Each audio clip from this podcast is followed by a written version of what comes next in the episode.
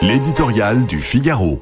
Jeu de rôle par Gaëtan de Capelle. Soyons sincères, même doté d'un optimisme débridé, on peine à imaginer une photo de famille qui réunirait Elisabeth Borne et Laurent Berger sur le perron de Matignon, heureux et soulagés d'avoir trouvé un compromis sur la réforme des retraites. Cela n'arrivera évidemment pas, et pour une bonne raison. Au troisième mois d'un conflit qui empoisonne l'atmosphère, les acteurs de ce psychodrame national se livrent un pur jeu de rôle.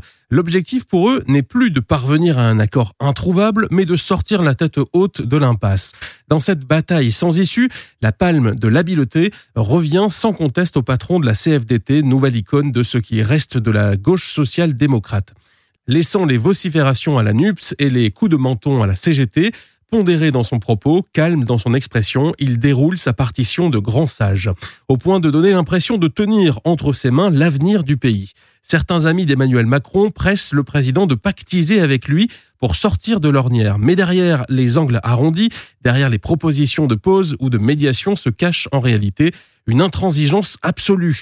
Au fur et à mesure que le gouvernement accède à ses requêtes, l'homme ne bouge toujours pas d'un centimètre.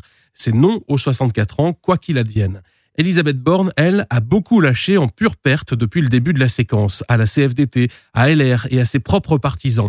Sur les 65 ans, sur les carrières longues, sur les femmes, sur les seniors, de cette réforme indispensable pour sauver les retraites par répartition, il ne reste qu'un squelette. Dans l'affrontement avec Laurent Berger, le plus inflexible n'est pas celui que l'on croit, mais de maladresse en demi-vérité, de fausses manœuvres en erreur politique, le gouvernement a définitivement perdu la bataille de l'opinion.